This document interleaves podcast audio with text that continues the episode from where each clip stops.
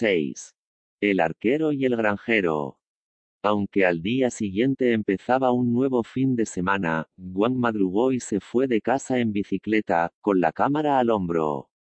Si bien, como fotógrafo aficionado, su tema preferido eran los paisajes naturales deshabitados, en la madurez no disponía del tiempo necesario para realizar los viajes que eso conllevaba, y ahora casi solo retrataba paisajes urbanos.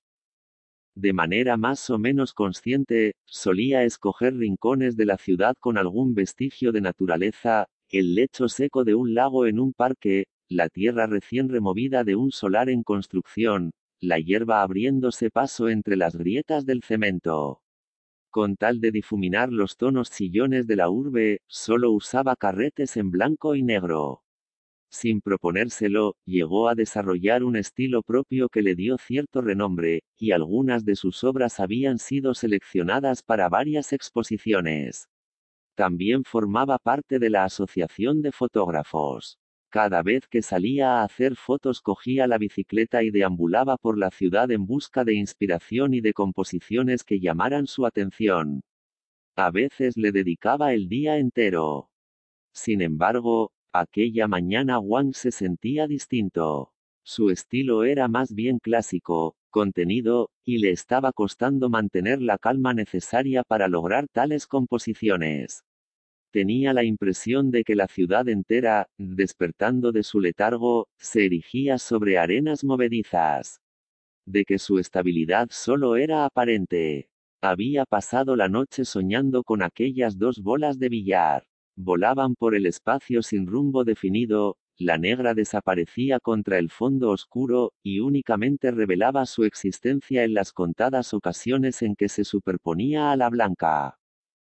Era posible que la naturaleza fundamental de la materia no respondiera a ninguna ley. Que la estabilidad y el orden del mundo no fuesen más que un equilibrio dinámico temporal, logrado en un rincón del universo, una anomalía dentro de una corriente caótica. Absorto en esas cavilaciones, de pronto se halló frente al nuevo edificio de la televisión central de China. Detuvo la bicicleta, se sentó al pie de aquella mole en forma de A y la contempló tratando de recuperar la estabilidad. Su mirada recorrió el filo del bloque que centeleaba bajo la luz matinal y apuntaba hacia la insondable inmensidad del cielo. Dos palabras acudieron a su mente, arquero y granjero. Cuando los miembros de frontera de la ciencia discutían sobre física solían usar la abreviatura SF. No aludían al sentido habitual de las siglas inglesas de science fiction, ciencia ficción, sino al de Suter, arquero, y Farmer, granjero, que a su vez se referían a sendas hipótesis sobre la naturaleza fundamental de las leyes del universo. En la hipótesis del arquero, éste dispara a un blanco repetidamente, de forma que cada agujero creado se aleja 10 centímetros del anterior. Suponiendo que en la superficie del blanco existe vida inteligente bidimensional, sus científicos, tras observar el universo, descubren una gran ley, en el universo hay un agujero cada 10 centímetros. Confunden el resultado de las acciones del arquero, sin otra motivación que el capricho, con una ley inmutable del universo. Por su parte, la hipótesis del granjero es más tétrica, cada mañana, en una granja de pavos, el granjero les da de comer. Pero entonces un pavo científico, que lleva un año observando este fenómeno, saca la siguiente conclusión, cada mañana, a las 11 llega comida.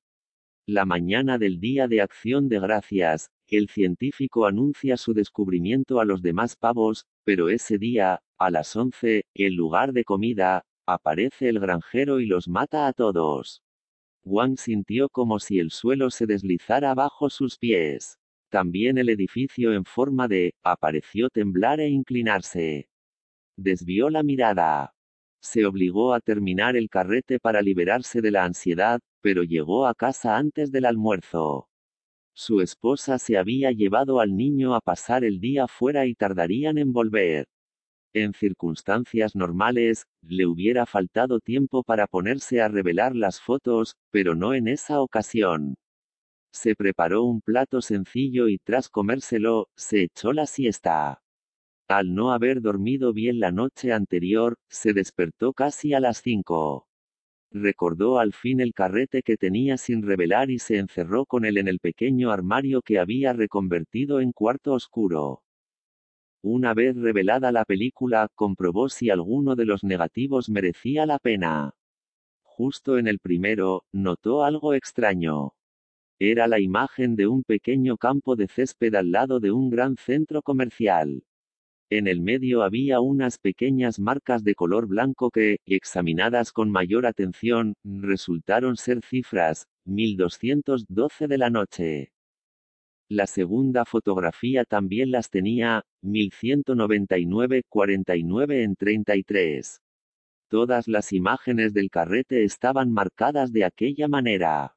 1199, 40 en 18 la tercera, 1199 en 32, 07 la cuarta, 1199, 28 en 51 la quinta, 1199, 3 y 44 de la tarde la sexta, 1199, 7 y 38 de la mañana la séptima, 1198 en 53, 09 la octava, y así hasta llegar a la número 35, marcada con un 1194, 4 y 37 de la tarde. Primero pensó que se trataba de un problema de la película. Pero él usaba una Leica M2 fabricada en 1988, totalmente mecánica, y era imposible que la cámara hubiese añadido esa marca. Por su lente y por su refinado funcionamiento, aun estando en plena era digital, seguía siendo una gran cámara. Tras volver a inspeccionar los negativos, descubrió otra singularidad en aquellos números parecían adaptarse al fondo. Cuando este era oscuro, los números eran blancos, pero cuando era claro, los números eran negros. El cambio parecía diseñado para maximizar su visibilidad. Al llegar al negativo número 16, el corazón se le aceleró y sintió un escalofrío.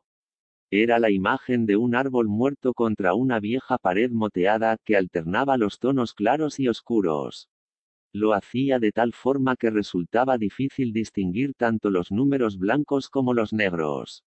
En la foto, esta vez las cifras aparecían en vertical y ajustadas a la curvatura del árbol como si fuera una serpiente blanca descendiendo por un tronco negro. Intentó adivinar si había algún patrón matemático que uniera aquellas cifras. Al principio, pensó que podía tratarse de un número de serie, pero la distancia entre valores no era constante. Después concluyó que representaban el tiempo en forma de horas, minutos y segundos.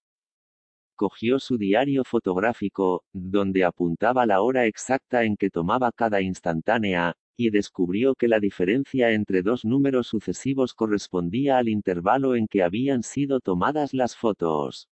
Así supo de qué se trataba. Era una cuenta atrás daba comienzo en las 1200 horas, de las cuales ahora restaban 1194. Apenas 50 días. Ahora, no, en el momento en que tomé la última fotografía. Seguirá entonces la cuenta atrás. Salió del cuarto oscuro, cargó la Leica con otro carrete y comenzó a disparar fotos aleatoriamente. Incluso se fue al balcón para tomar algunas imágenes del exterior. Agotado el carrete, lo sacó y se metió en el cuarto oscuro para revelarlo. Los números seguían apareciendo en cada negativo, flotando como fantasmas. El primero estaba marcado con el 1187, 27 en 39. La diferencia con el último negativo del rollo anterior concordaba con el lapso transcurrido entre ambas instantáneas. Tras el las cifras iban disminuyendo 3 o 4 segundos, 1187, 27 en 35, 1187, 27 en 31, 1187, 27 en 27, 1187, 27 en 24, justo los mismos intervalos entre disparos. La cuenta atrás seguía su marcha. Volvió a cargar la cámara con un nuevo carrete. Lo terminó muy rápidamente, realizando varios disparos sucesivos, algunos incluso con la tapa de la lente puesta. Pero cuando se disponía a revelarlo, su mujer y su hijo llegaron a casa. Antes de meterse en el cuarto oscuro, Wang cargó de nuevo la cámara y se la ofreció a su esposa. Toma, termíname el carrete. Le pidió. ¿Y qué fotografío? preguntó ella, mirándolo con asombro. Él nunca permitía que nadie se acercara a su cámara. Tampoco existía gran riesgo de que eso sucediera, para su esposa y su hijo, era solo una antiguaya que costaba más de 20 mil yuanes. Lo que sea, no importa. Le dejó la cámara en las manos y se metió en el cuarto oscuro. Bueno, pues, Dou Dou, ven, que te hago una foto. Entonces a Wang le vino a la mente la imagen de aquella cuenta atrás fantasma reptando sobre el cuello de su hijo como la soga de un ahorcado. No pudo evitar estremecerse. No, a él no lo fotografíes. Gritó desde dentro. Haz fotos de cualquier otra cosa. Sonó el obturador. Su mujer había tomado la primera foto. ¿Por qué no me deja hacer más? preguntó. Salió y le enseñó a correr el carrete tras cada instantánea. Así, después de cada disparo, dijo, y volvió a encerrarse en el cuarto oscuro.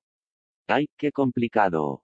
Su esposa, que era doctora, no se explicaba cómo alguien podía usar un aparato tan caro y obsoleto en una época en que las cámaras digitales, de 10 o incluso 20 megapíxeles, eran la norma y encima para tomar fotos en blanco y negro.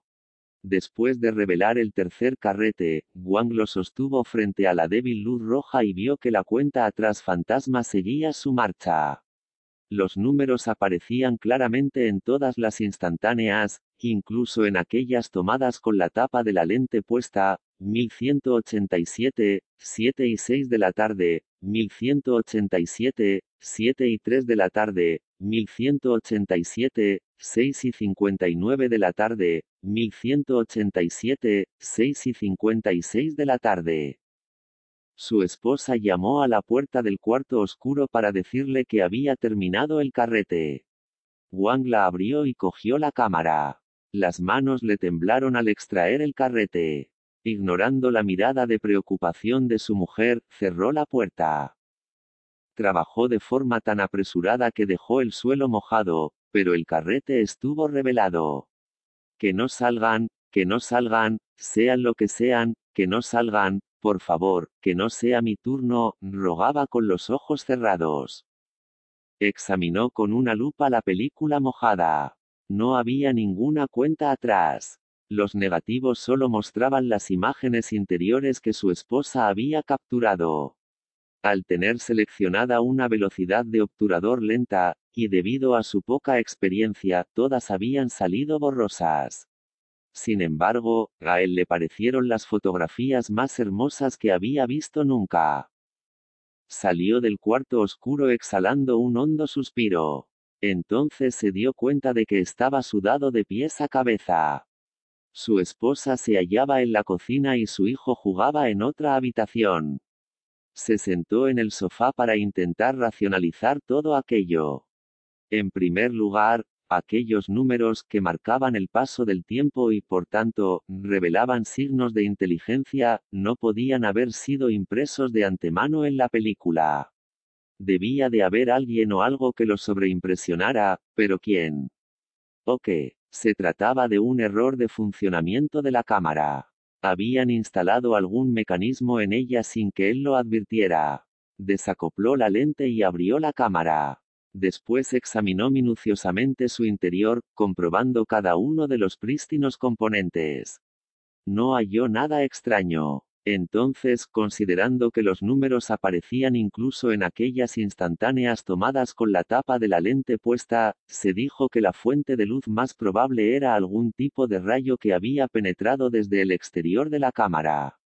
Pero era técnicamente imposible. ¿Y cuál podía ser la fuente de aquel rayo? Como lo apuntaban. Teniendo en cuenta la tecnología disponible, solo podía tratarse de un hecho sobrenatural. A fin de comprobar definitivamente si la cuenta atrás había desaparecido, Cargó la Leica con otro carrete y volvió a realizar disparos aleatorios, esta vez algo más espaciados, pues estaba absorto en sus cavilaciones. Tras revelar el carrete, su efímera calma cedió ante el abismo de la locura. La cuenta atrás fantasma volvía a aparecer.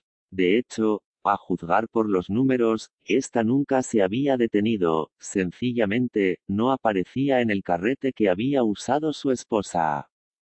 1186 34 en 13, 1186 en 34, 02, 1186 33 en 46, 1186 33 en 35. Wang salió corriendo del cuarto oscuro, luego también del apartamento, y empezó a aporrear la puerta de su vecino, un profesor jubilado. Sang, ¿tiene usted una cámara? Digital no, de las de película. ¿Y qué hace un fotógrafo profesional como tú sin cámara? Se te ha estropeado aquella tan cara. Solo tengo una, digital, ¿te encuentras bien? Tienes mala cara, déjemela, por favor. El anciano se fue a su habitación y volvió con una Kodak digital común y corriente. Aquí tienes. Puedes borrar las fotos que hay dentro. Gracias. Wang le arrebató la cámara de las manos y volvió corriendo a su casa. En realidad, él tenía otras tres cámaras de carrete, además de una digital, pero pensó que era mejor pedir una prestada. Sin embargo, tras mirar su Leica, que estaba sobre el sofá junto a varios carretes en blanco y negro, decidió cargarla de nuevo. Le dio la cámara del vecino a su esposa, que estaba poniendo la mesa. Toma, haz más fotos como antes. Pero ¿a qué viene todo esto? ¿Te has visto la cara? ¿Qué te pasa? le preguntó ella, alarmada. Tú por eso no te preocupes, hazlas. La mujer dejó los platos y se acercó a él para mirarlo de frente. En sus ojos había miedo. Él le rehuyó la mirada y le dio la coda al hijo, de seis años, que en ese momento se acercaba a la mesa. Dou Dou, ayuda a papá a tomar unas fotos. Pulsa aquí, así, acabas de hacer una. Ahora vuelve a pulsar. Muy bien, ya tienes otra. Sigue sacando fotos. Puedes fotografiar lo que quieras. El niño aprendió enseguida. Parecía muy interesado y hacía cantidad de fotos. Wang fue a buscar la leica del sofá y también se puso a disparar. Como un par de lunáticos, padre e hijo corrían por la habitación haciendo clic alrededor de la mujer, que en medio de los flashes se sintió desbordada y empezó a llorar. Wang Miao, dijo entre sollozos, ya sé que últimamente tienes que soportar mucho estrés, pero, solo espero que no te hayas. Wang terminó el carrete de la Leica y tomó la cámara digital de manos de su hijo.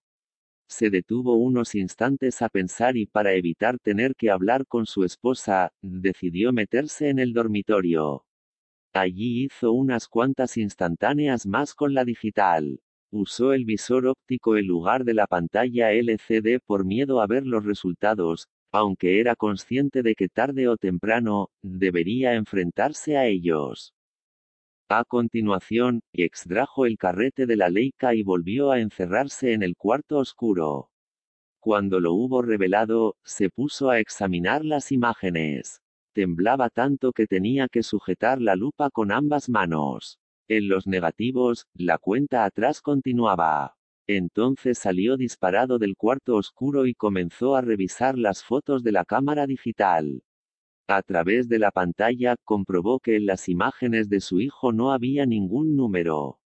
Sin embargo, en las suyas volvía a aparecer la cuenta atrás. La secuencia concordaba con la de las otras fotos.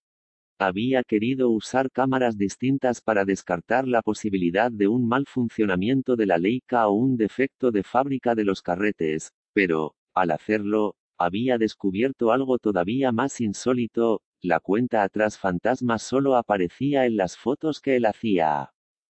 Desesperado, agarró el montón de carretes revelados. Colgaban de su puño como un manojo de serpientes, como un embrollo de cuerdas imposible de desenredar. Sabía que no podía desvelar aquel misterio él solo, pero ¿a quién iba a recurrir? Debía descartar tanto a sus compañeros de universidad como a sus colegas del centro de investigación, pues, al igual que él, eran personas formadas científicamente, y su intuición le decía que aquel asunto trascendía lo puramente técnico. Pensó en Ding Yi, pero el pobre diablo se hallaba en plena crisis espiritual. Al final, le vino a la mente frontera de la ciencia. Si algo caracterizaba a aquel grupo de pensadores era su mentalidad abierta. Marcó el número de Sen Yufei. Doctora Sen, tengo un problema y necesito ir a verla, imploró precipitadamente. Está bien, contestó ella, y colgó sin añadir nada. Wang se sorprendió. Sen Yufei era una mujer tan parca en palabras que algunos miembros de la asociación decían con sorna que parecía Hemingway hecho mujer. Y ahora él no sabía si debía sentirse reconfortado, o todavía más ansioso, ante el hecho de que ella hubiese accedido sin preguntarle siquiera cuál era el problema. Metió los negativos en una bolsa y tomando la cámara digital, se marchó de casa ante la mirada atónita de su esposa. El temor a estar solo le disuadió de coger el coche, aun cuando las luces de la ciudad lo alumbraban todo, y en su lugar tomó un taxi. Sen Yufei vivía en una urbanización de lujo cercana a una de las líneas de metro más nuevas de la ciudad. Era una zona, algo menos iluminada, donde las casas rodeaban un lago artificial con peces. De noche parecía un pueblo. Era evidente que la doctora Sen gozaba de una posición acomodada, aunque Wang no se explicaba los motivos ni el sueldo de su antiguo trabajo como investigadora, ni el de su actual puesto en una empresa privada, daban para tanto. Con todo, el interior de su casa no era nada ostentoso. Wang sabía que en su pequeña biblioteca solían citarse los miembros de Frontera de la Ciencia. En el salón vio a Wei Cheng, el marido. Rondaba los 40 años y era un intelectual. De él apenas sabía el nombre, Sen Yufei había sido escueta a la hora de hacer las presentaciones. No debía de trabajar, pues siempre lo encontraban en casa. A pesar de su desinterés por las tertulias de frontera de la ciencia, no se lo veía incómodo con las constantes entradas y salidas de los académicos. Lejos de pasar el día ocioso, andaba enfrascado en sus propias investigaciones. Siempre recibía a las visitas absorto en sus pensamientos, saludando sin gran entusiasmo para, acto seguido, retirarse a su cuarto en el piso de arriba. Allí pasaba la mayor parte del tiempo. Una vez, Wang tuvo ocasión de observar, a través de la puerta entreabierta, y quedó estupefacto al ver un enorme servidor Hewlett Packard. Lo reconoció de inmediato porque era el mismo que tenían en el centro de investigación, un modelo RX8620 gris oscuro, que había salido al mercado hacía apenas cuatro años. Resultaba muy extraño que dispusiera, para uso doméstico, de una máquina que costaba más de un millón de yuanes. ¿Qué debía de hacer con ella? Yufei está ocupada con un asunto, espérela un poco, le dijo Wei Cheng, volviéndose para subir las escaleras. Wang quiso hacerle caso, pero al sentir que no podía estarse quieto, decidió seguirle. Wei Cheng no se dio cuenta hasta casi entrar en el cuarto del servidor. Sin dar muestras de parecer molesto, le señaló la estancia que había frente a su habitación y dijo, está ahí, entre. Wang llamó con los nudillos a la puerta que al instante se entreabrió. Sen Yufei estaba sentada frente a un ordenador, concentrada en un videojuego. Lo que más le sorprendió fue verla enfundada en un traje de realidad virtual, lo último en tecnología. Iba equipado con un casco panorámico y era capaz de transmitir sensaciones táctiles, el usuario lograba así experimentar en su propio cuerpo los movimientos e impactos del juego. Podía incluso generar frío y calor extremos para, por ejemplo, simular que se sentía en medio de una tormenta de nieve. Se acercó a ella. La imagen del juego se mostraba en el visor interior del casco, así que no logró ver nada en el monitor. De pronto recordó el comentario de Xiqiang sobre la necesidad de memorizar correos y direcciones web. Miró la barra del navegador y le llamó la atención lo sencilla que era la dirección del juego. Sen Yufei se quitó el casco y el traje. Luego se puso las gafas, que parecían enormes en comparación con su fino rostro. Seria e inexpresiva como de costumbre, se limitó a saludarlo con un gesto de la cabeza sin decir nada. Wang sacó de la bolsa los negativos y empezó a contarle su extraña experiencia. Ella lo escuchaba con atención. Cogió los rollos un instante, pero no se detuvo a examinarlos. Aquello lo inquietó, pues confirmaba su sospecha de que la doctora no desconocía lo que le ocurría. Cuando dejó de hablar, ella le hizo una señal para que prosiguiera. La doctora solo habló cuando Wang terminó su relato. ¿Cómo va su investigación sobre nanomateriales? Aquella pregunta terminó de desconcertarlo. ¿Qué tiene eso que ver con lo que le estoy contando? dijo Wang, señalando los rollos de película. Sen Yufei permaneció en silencio. Se limitó a mirarlo fijamente mientras esperaba la respuesta a su pregunta. Ese era su estilo. Nunca malgastaba saliva. Detenga la investigación, dijo por fin. ¿Cómo? Preguntó Wang, boquiabierto. ¿Qué insinúa? Sen Yufei siguió mirándolo sin dignarse repetir la frase. Que la detenga. Es un proyecto clave para el país. Ella se mantuvo impertérrita. Al menos deme una razón. Exigió Wang. Deténgala y verá. ¿Qué es lo que sabe? Hable. Ya le he contado todo lo que puedo contarle. Es imposible detener la investigación. Deténgala y verá. Aquel fue el final de su breve conversación sobre la cuenta atrás fantasma. Después de eso, por más que Wang lo intentara, solo consiguió que Sen Yufei le repitiera, deténgala y verá.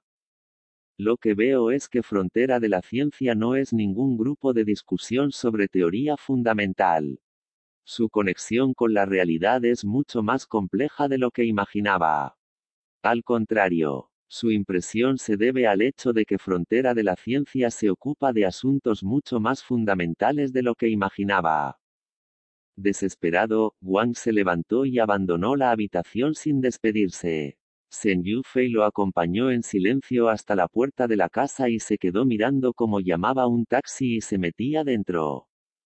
Justo entonces, otro coche llegó a toda prisa y aparcó bruscamente. De él salió un hombre. Aunque llevaba gafas de sol y apenas quedaba iluminado por la débil luz de la casa, Wang lo reconoció al instante, se trataba de Panan, uno de los miembros más destacados de Frontera de la Ciencia. Era un biólogo que había predicho los defectos de nacimiento causados por el consumo a largo plazo de alimentos modificados genéticamente.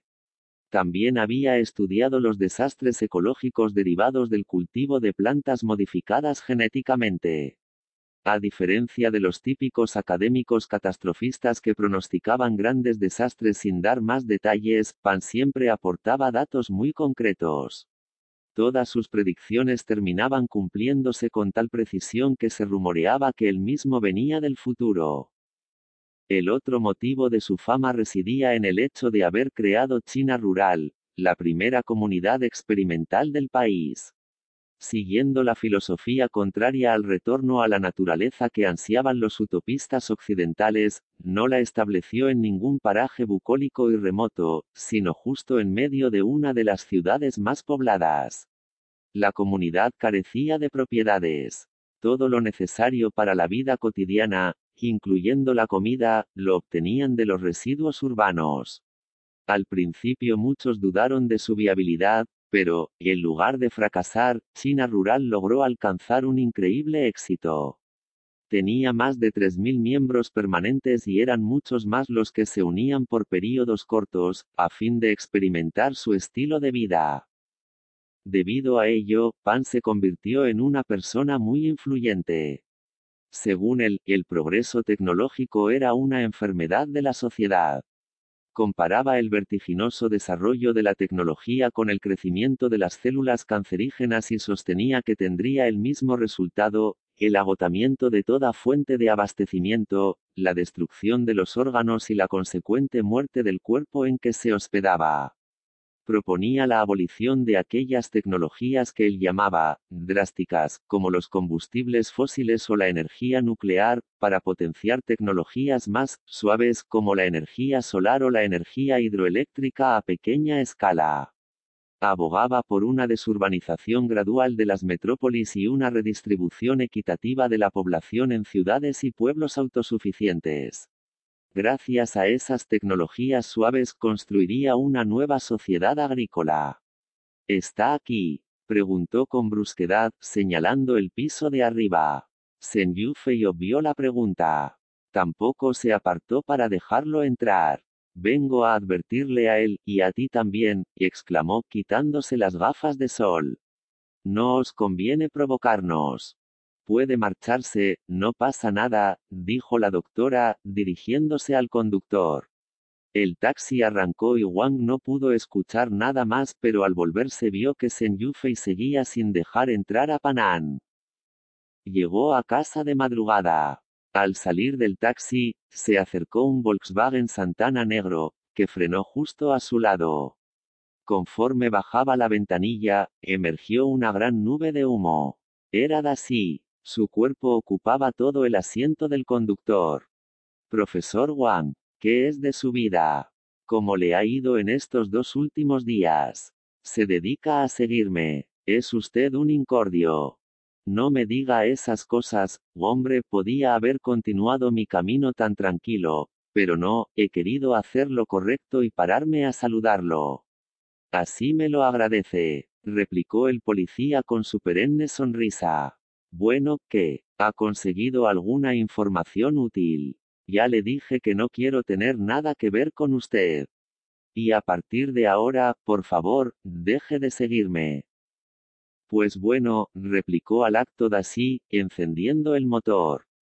Tampoco andaba tan necesitado de hacer horas extras. Hubiera preferido no perderme el fútbol. Mientras observaba cómo el coche desaparecía a toda velocidad, Wang constató una paradoja, todo el desasosiego que había sentido con Sen Yufei, al lado de Dashi se había convertido en firmeza. Ante un problema como el suyo, una persona culta y de profundos conocimientos podía mostrarse aparentemente fría, pero, en lo más íntimo, resultaba aterrador enfrentarse a lo desconocido. En cambio, era probable que, en la misma situación, alguien como Dashi no sintiera miedo. ¡Qué formidable fortaleza! Y no se trataba de la clásica temeridad del necio. Desde el punto de vista evolutivo, la ignorancia de la humanidad suponía una ventaja o un obstáculo.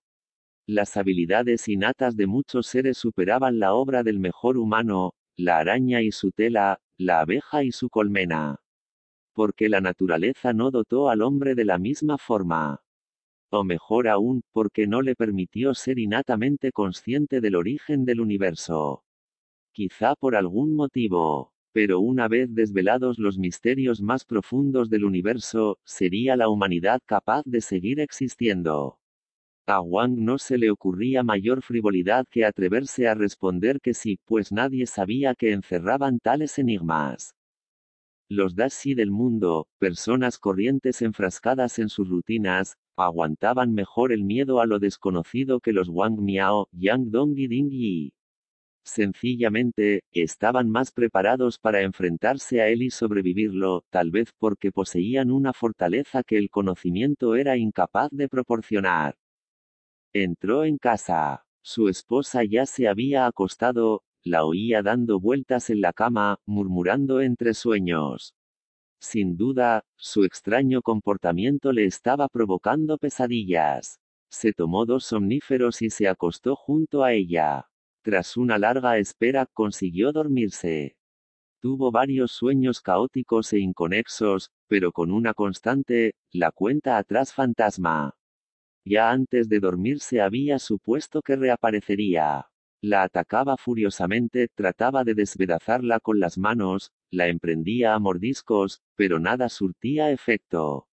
Seguía flotando en el aire, avanzando impertérrita. Por fin, cuando su frustración estaba alcanzando el límite de lo tolerable, se despertó. Abrió los ojos y vio el techo de la habitación. Las luces de la ciudad proyectaban un suave resplandor en las cortinas.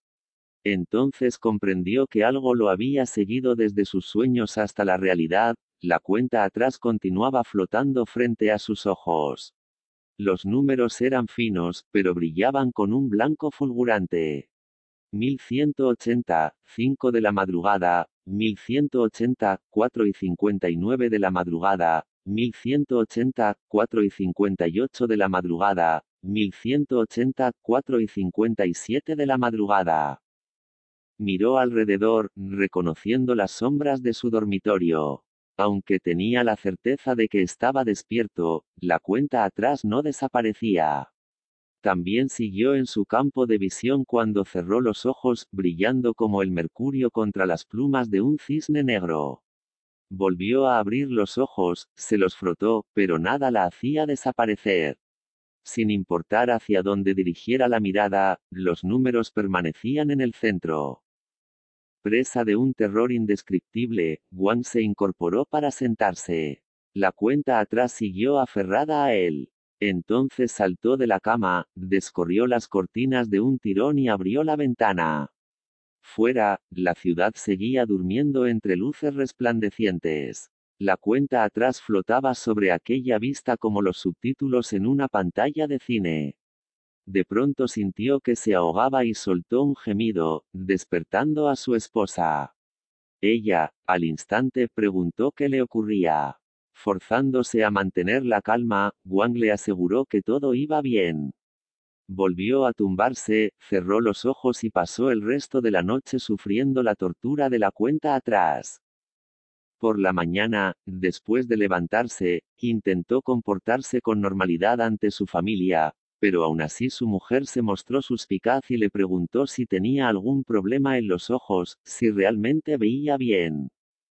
Tras el desayuno, llamó al centro de investigación para pedir el día libre y se fue en coche al hospital. Durante todo el camino, la cuenta atrás permaneció implacablemente incrustada en el mundo real, ajustando su brillo para resaltar sobre lo que tuviera de fondo. Wang trató incluso de vencerla mirando al sol, pero fue inútil. En lugar de brillar más, aquellos malditos números se volvieron negros.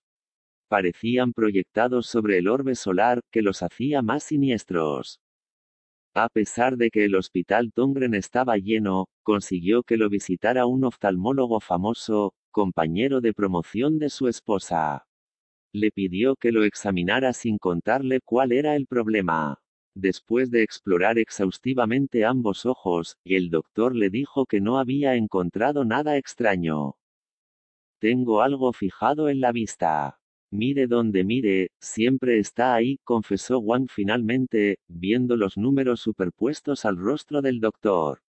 1175, 11 y 34 de la mañana, 1175, 11 y 33 de la mañana, 1175, 11 y 32 de la mañana, 1175, 11 y 31 de la mañana. Ah, miodesopsia, dijo el doctor, escribiendo en su recetario. Lo que comúnmente se conoce como cuerpos flotantes. Es una afección muy frecuente a nuestra edad, su causa es la deshidratación del humor vítreo. No son fáciles de curar, pero tampoco son graves. Le mandaré unas gotas y también vitamina D, es posible que con esto desaparezcan, pero no se haga ilusiones. En realidad, no hay por qué preocuparse, pues no afectan a la visión. Trate de acostumbrarse a su presencia. Cuerpos flotantes, ¿y qué forma tienen? Varían mucho según la persona. Hay quien ve puntos negros, otros dicen que son como renacuajos. Y si lo que veo son series de números. El doctor dejó de escribir. ¿Ve usted series de números? Sí, señor, en horizontal, justo en el centro del campo de visión, y no desaparecen. El doctor apartó la pluma y el recetario, y le dirigió una mirada llena de aprecio. Nada más verlo entrar por la puerta, lo he notado cansado. En la última reunión de exalumnos, Li Yao me dijo que tiene usted un trabajo muy estresante. A nuestra edad, debemos ser más prudentes y cuidarnos más, ya no somos tan fuertes como antes.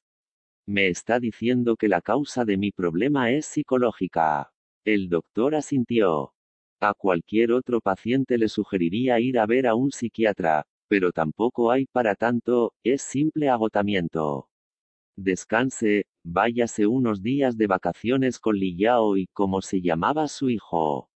Dou Dou, verdad. Quédese tranquilo, pronto volverá a la normalidad.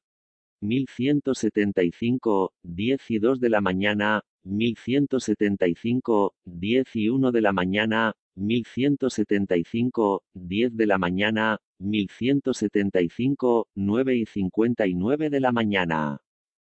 Lo que veo es una cuenta atrás. Avanzando con precisión, segundo a segundo. Cree que todo está en mi cabeza. El médico le dedicó una sonrisa piadosa. No sabe usted hasta qué punto puede la mente afectar la visión. El mes pasado tratamos a una chica muy joven, tendría unos 15 años. Estaba en clase y de repente dejó de ver. Se quedó completamente ciega en cuestión de segundos. Ninguna de las pruebas que le hicimos halló problema alguno, de modo que al final la derivamos al departamento de psiquiatría. En cosa de un mes también de repente, volvió a ver. Juan comprendió que estaba perdiendo el tiempo. Está bien, dijo, levantándose. Solo tengo otra pregunta, ¿sabe de algún fenómeno físico que, desde la distancia, pueda provocar que la gente vea visiones? Después de pensar un buen rato, el médico contestó. Sí, Hace un tiempo, formé parte del equipo médico de la nave espacial Senso 19. Algunos de nuestros astronautas afirmaban ver flashes que no existían, mientras trabajaban en el exterior de la nave. También les ocurría a los astronautas de la Estación Espacial Internacional. El fenómeno era causado por partículas de energía, liberadas durante períodos de intensa actividad solar, que se incrustaban en la retina. Pero usted me habla de números, una cuenta atrás nada menos. La actividad solar es incapaz de causar eso. Wang salió del hospital más desorientado de lo que había entrado. La cuenta atrás no se movía de sus ojos. Era como si persiguiera a un fantasma que a su vez se le había enroscado. Se compró unas gafas de sol para disimular el incesante ir y venir de sus ojos. Sin embargo, antes de entrar en el laboratorio principal del Centro de Nanotecnología, decidió quitárselas. Así se aseguraba de que sus colegas advirtieran su estado, lo cual le hizo objeto de varias miradas de preocupación, pero le ahorró un buen número de conversaciones triviales. Vio que la cámara de reacción, que se hallaba en el centro del laboratorio, continuaba en funcionamiento. El compartimento principal de aquel enorme aparato era una gran esfera a la que se conectaban varios tubos. Habían conseguido fabricar pequeñas cantidades de una nueva clase de nanomaterial extremadamente resistente, al que habían bautizado con el nombre provisional de daga voladora. El problema era que, hasta el momento, las muestras se habían obtenido con técnicas de construcción molecular, es decir, apilando moléculas sobre molécula, como si se tratara de una pared de ladrillo a nanoescala. Aquel método consumía muchos recursos, y el producto resultante era tan caro como la joya más preciada de la Tierra.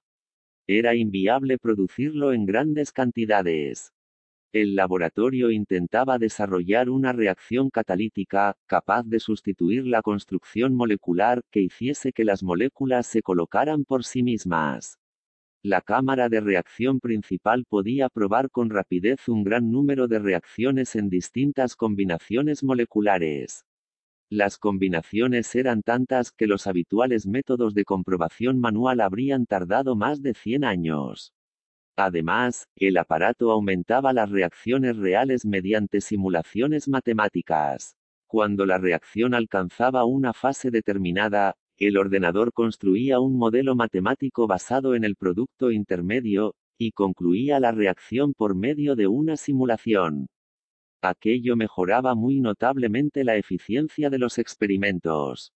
En cuanto el director del laboratorio vio a Wang, se acercó corriendo y empezó a contarle los últimos fallos detectados en la cámara de reacción principal. Aquello ya se había convertido en la rutina de cada mañana.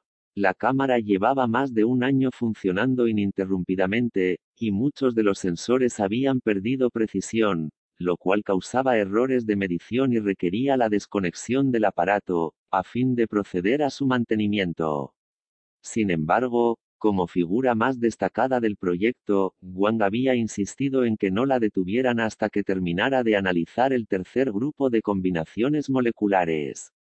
Los técnicos no habían tenido más remedio que improvisar parches que compensaran los errores, pero ahora esos parches requerían sus propios parches y la situación era agotadora para todo el personal. El director evitaba mencionarle explícitamente el apagado de la máquina, y la consecuente suspensión del experimento, porque sabía que lo enfurecía. Se limitaba a exponerle las dificultades a las que se enfrentaban, pero sus deseos eran evidentes.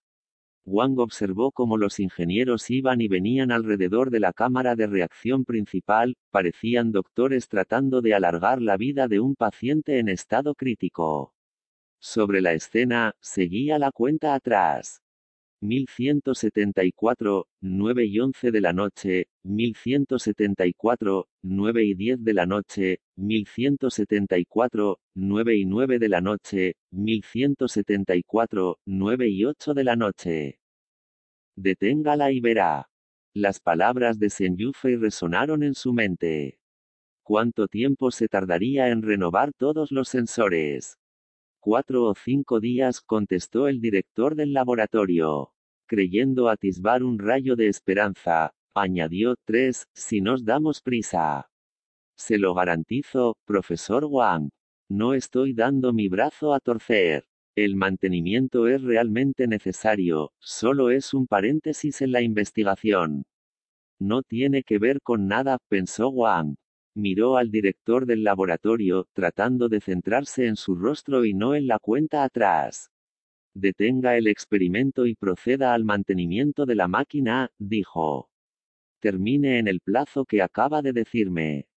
Sí, profesor, exclamó el director, visiblemente excitado. Enseguida le actualizaré el calendario.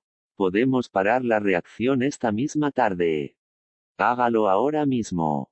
El director del laboratorio lo miró un instante con incredulidad. Inmediatamente después, como temiendo perder aquella oportunidad, recuperó el entusiasmo. Descolgó el teléfono y dio la orden de detener la cámara de reacción principal. Todos los técnicos e investigadores sonrieron, exhaustos, antes de iniciar el procedimiento. Los monitores se fueron fundiendo, uno a uno, hasta que la pantalla principal reflejó que se había completado el proceso. En el campo de visión de Wang, la cuenta atrás se interrumpió casi simultáneamente. Tras permanecer unos segundos en el 1174, 17 de la mañana, desapareció en la nada.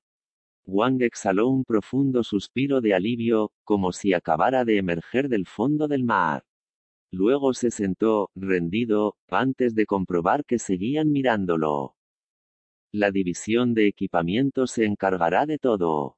Ustedes, los del grupo de investigación, pueden tomarse unos días de descanso, le dijo al director del laboratorio. Gracias por el esfuerzo de estas últimas semanas. Lo mismo vale para usted, profesor Wang. El ingeniero jefe Sang puede supervisarlo todo, Aproveche para descansar un poco. Eso haré. Al quedarse solo, descolgó el teléfono y marcó el número de Sen Yufei, quien contestó al primer tono. ¿Quién está detrás de todo esto? preguntó Wang. Por mucho que intentara parecer calmado, no lo conseguía. Silencio. ¿Qué ocurre al final de la cuenta atrás? Silencio. ¿Me está escuchando? Sí. Porque los nanomateriales. Esto no es un acelerador de partículas, aquí hacemos investigación aplicada. Realmente merece su atención. Yo no tomo esa decisión. Basta ya. ¿De verdad cree que conseguirán engañarme con un truco barato, que así podrán detener el proceso de la tecnología? Tal vez no sepa cómo consiguen hacerme todo esto, pero tarde o temprano averiguaré qué esconden tras su cortina de ilusionismo. ¿A qué escala necesita ver la cuenta atrás para creérsela? Déjese de juegos. ¿Qué cambiaría si consiguen mostrarla a una escala mayor? Seguirá siendo una mera ilusión, también la OTAN usó hologramas en la última guerra. Con un láser lo bastante potente podrían proyectar una imagen en la mismísima luna. El arquero y el granjero actúan a una escala muy superior a la alcanzable por el ser humano, ¿acaso pueden proyectar la cuenta atrás en la superficie del Sol? Pero Wang cayó en el acto, alarmado ante lo que él mismo acababa de decir. Aquellas dos hipótesis eran las más inquietantes de barajar. Tratando de recuperar la iniciativa, continuó, en realidad, ignoro de lo que son capaces, es posible que su ilusión pueda llegar a mostrarse a escala solar, pero no dejará de ser un truco. Una demostración de fuerza realmente convincente debe ser muchísimo más grande. Me preocupa que no sea capaz de resistirlo, dijo Sen Yufei. Al fin y al cabo, somos amigos. Intento ayudarlo, no quiero que termine como Yang Dong. Wang sintió un escalofrío al escuchar aquel nombre. Pero la rabia no tardó en regresar. ¿Acepta el reto? preguntó. Naturalmente, respondió Sen Yufei. ¿Y qué va a hacer? La voz se le quebró. Dispone de un ordenador con conexión a Internet. Bien. Entre en la página. La tiene abierta. Imprímala y llévesela. Wang observó que la página no era más que una tabla de código Morse. No entiendo qué. En estos dos días, busque un lugar desde donde observar el fondo cósmico de microondas. Encontrará más detalles en el correo que acabo de enviarle. ¿Qué se propone hacer? preguntó Wang. Sé que ha detenido su proyecto de investigación de nanomateriales. Piensa reanudarlo. Por supuesto, respondió él. Dentro de tres días. Entonces la cuenta atrás proseguirá. ¿A qué escala volveré a verla? Se hizo un largo silencio. Luego Yufei, actuando en nombre de alguna fuerza que se hallaba más allá de la comprensión humana, sepultó con frialdad todas sus esperanzas. Dentro de tres días, dijo ella al fin, el 14 concretamente, entre la una y las cinco de la madrugada, el universo entero le hará una señal.